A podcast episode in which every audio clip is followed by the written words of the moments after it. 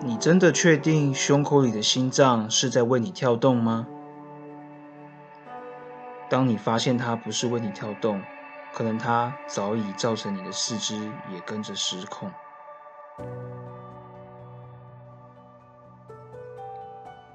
Hello，你好，你正在收听的是医学无博弈，这是一个由医师主持的一个 Podcast 节目，我是主编小熊医师。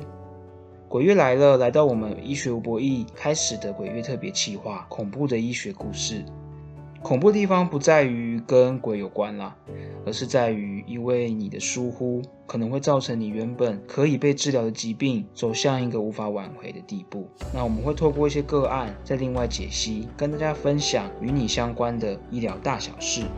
那不多说，我们就开始吧。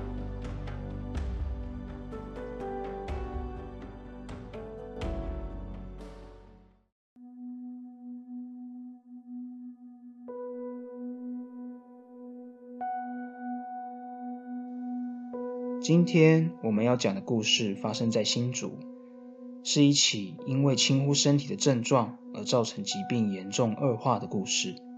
故事的男主人黄先生于一九八零年出生于台湾，是一名竹科工程师。早已习惯高压力的他，最近突然觉得和平时的他比起来更容易劳累了。可能是因为四十岁了吧？黄先生心想。只是每年公司的健康检查。包括抽血、心电图、胸部 X 光，他都有做。除了有高血压之外，其他都正常，使他觉得可能真的是年纪到了。直到有一天上班，正当结束所有工作，走回停车场，准备要回家的他，突然右半边的身体感到无力，他跌倒在地，想说话求救，却说不出口。十分钟后，还好有经过的同事发现了他，吓得连忙拿出手机，想要帮他叫救护车。不过这时，突然间恢复了力气，他右半边的身体不再无力，也可以说起话来。所以他制止了同事，又再一次的站了起来，准备回家。可能最近真的太累了吧，他心想。所以他向公司请了假，在家休养几天。而这几天之后，身心放松，他吃好睡好，精神变好。不过，正当他准备想要打给公司，跟公司说想提早回去上班时，突然。拿起手机的右手滑落，手机摔到地上，而他瘫软在地，无法说话。妻子经过，连忙叫救护车。就这样，黄先生被送到了医院急诊，住院接受一系列的检查。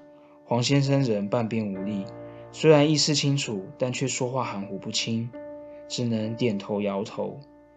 医生向他说明，脑部影像呈现大面积的中风，怀疑是缺血性的中风。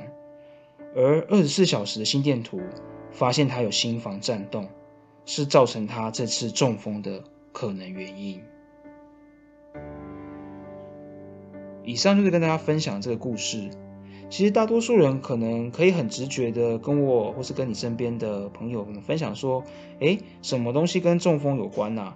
比如说高血压啊、糖尿病啊，或是胆固醇太高。没错，这些都跟中风有关。”不过，讲到心房颤动，其实也跟中风关系很密切。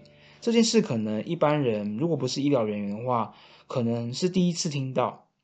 那我们就来介绍一下心房颤动好了。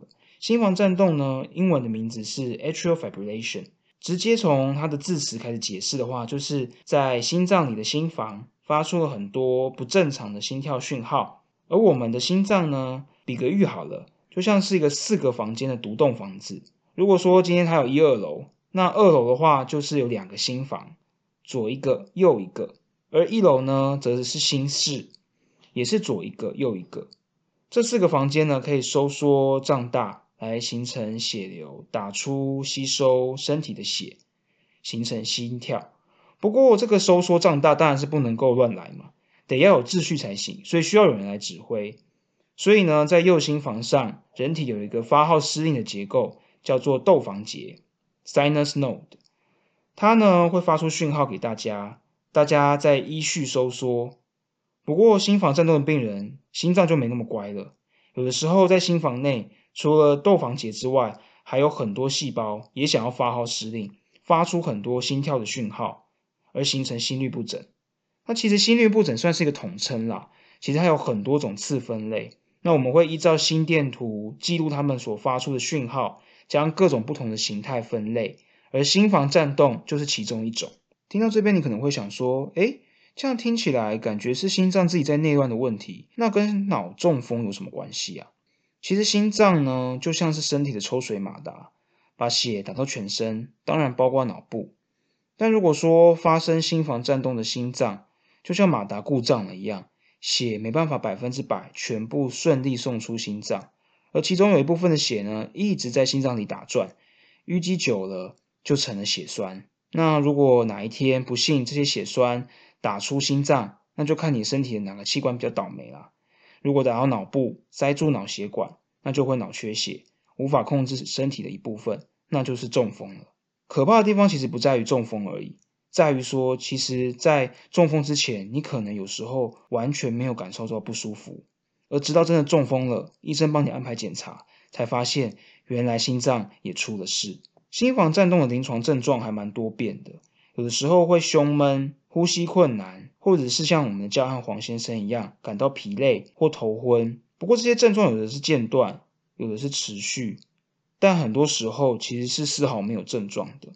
而诊断心房颤动的方式呢，得靠心电图去记录出有心房颤动特有的心跳讯号的波形，才来诊断。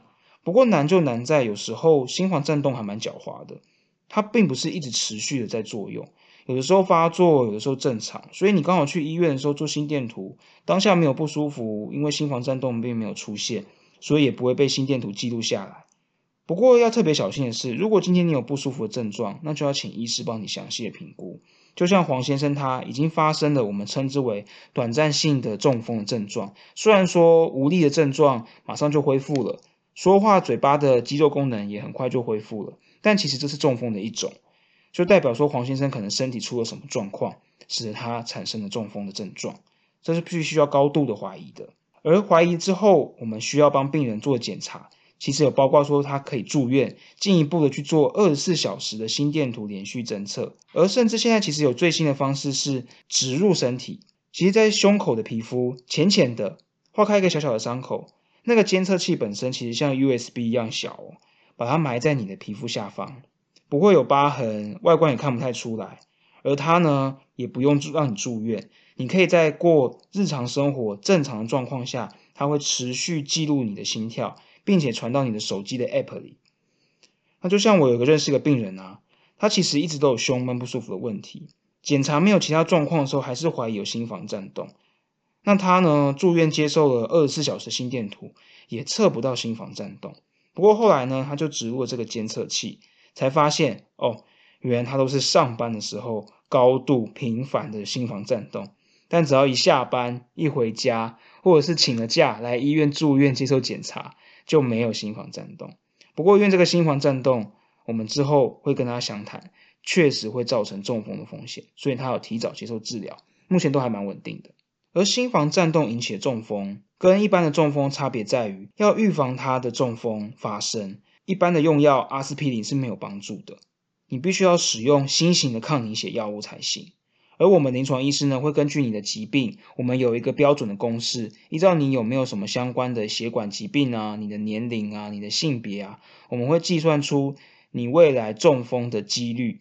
只要高出一定的指数，我们就会开抗凝血药物给你。就例如说好了，像黄先生，他的年他不是很老，他的年龄不高，但他有高血压，所以这样换算起来，那个平衡的公式来说呢？他每年发生中风的几率其实是六 percent，那其实是蛮高的哦，所以他必须要使用抗凝血药物才行。可能你会说六趴有点抽象不然我举个例好了。不知道你有没有收集发票的习惯？大家知道吗？根据财务部的统计，两百块就是最低奖，它中奖几率是千分之六。所以如果今天你觉得你的发票会中奖，你也曾经中奖过。你都相信这个几率会发生，那你就知道，如果你今天你有心房颤动，而且你也刚好像黄先生一样的条件的话，你会发生中风的几率每年的发生率其实是跟你中两百块的发票的几率是一样的哦。而通常我们不会解释到这个地步啦，就是如果说病人不清楚，我们都会这样解释。不过大部分的病人呢，他都知道就是中风的危险性，所以有什么药物可以降低他的风险，很多病人都蛮乐意服用的。不过关键就在于你的服用的坚持的能力啦。主要是因为这个药物不是说吃个几天像感冒一样吃个几天就可以不用吃了，它必须要一直持续的吃，持续的服用抗凝血药物才可以一直保护你嘛，保护你不要说得了中风嘛。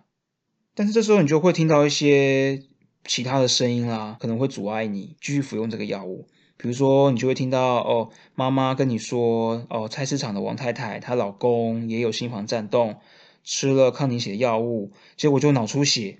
出血性的中风了，吃的药还中风，不是为了要预防中风吗？然后你就一气之下把你的药丢进了垃圾桶里面。先不谈你的药，如果换算起来，新型的抗凝血药其实蛮贵的，所以你拿了一个月份的药，不含你的慢签，可能那一袋药可能值一千五。而除了价值之外，你可能还让自己暴露在缺血性中风的风险当中，直到你回我的门诊。那回到门诊呢？通常我们都会觉得，哦，你很幸运没有得到缺血性中风，你还可以有办法走进来跟我讲你没有吃药这件事情。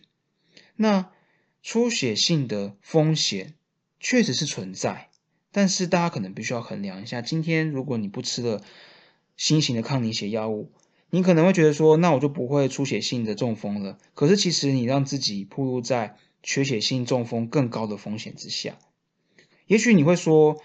吃了药，但是副作用的风险不是零，那这样子好可怕哦！我还是不要。不过其实大家必须要去衡量这个几率的高低啦。我举个例好了，比如说你的女儿跟你说：“妈，我不想要结婚生小孩，生小孩实在太可怕了。”你会觉得很奇怪，那我不是生了你吗？为什么你还会害怕呢？可是你的女儿可能会引经据典跟你说：“卫福部统计，就算台湾医疗这么发达。”医疗这么便宜，可进性这么高，每年孕妇的死亡率是万分之一，不是零。所以，我不要生小孩。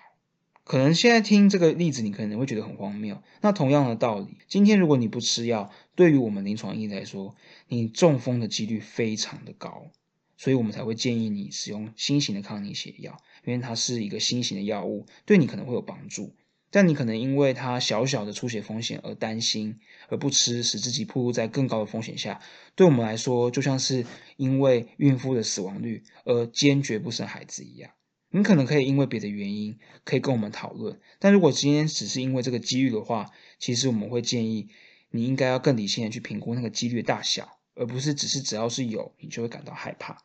这样其实观念是不对的，而且会让自己暴露在很危险的状况下。而且这个高风险不是只有你一个人担心而已，也不是只有我一个人担心而已。大家如果听过三 C 的一些相关消息的话，可以知道苹果的苹果手表 Apple Watch，其实在美国 FDA 有去认可它的一个功能，就是它可以一直监测你的心跳，来去看说你有没有心房颤动。连苹果都知道心房颤动可能没有症状，而它可能会造成一个人中风。那如果今天一个有具有生产能力的人中风，可能会对美国的经济造成影响。所以，美国政府其实有赞助苹果，针对它的穿戴式装置做心房颤动诊断的一个研究哦。所以，既然连这么大的公司都那么重视这件事情，如果今天你有心房颤动，你对你的健康能够忽视吗？哦，今天其实讲的时间讲差不多了，那我们来总结一下今天的医学无博弈。心房颤动呢，是一种会中风的心律不整，盛行率很高，有的时候可能没有症状。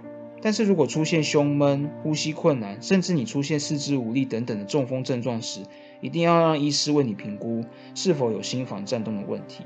为了预防中风，得了心房颤动的病人必须要使用新型的抗凝血药。一般的阿司匹林对于有心房颤动的病人预防中风是不够的。不过，如果今天你有其他很多不一样的疾病，可能会造成你出血风险增加的话，你可以跟你的医师提到这件事情，让他帮你评估你的风险。而今天我们讲了有关于心房颤动是什么，还有它需要预防中风跟怎么预防中风。不过话又说回来，既然心率乱了步调，那要怎么恢复正常呢？这些我会留到下一集再说。所以下周请继续收听我们的这次的鬼月特别计划的下半集——人体走音。当你的心跳乱了节奏，你需要医师为你的心率调音。继续谈心房颤动，我是小熊医师。如果你有任何关于医疗的主题好奇或想知道的话，欢迎到我们 Apple Podcast 下留言，或者是到我们的粉丝专业 Facebook 搜寻医学无博弈，在贴文下留言或者是私讯我们，告诉我们吧。那我们下周见喽，拜拜。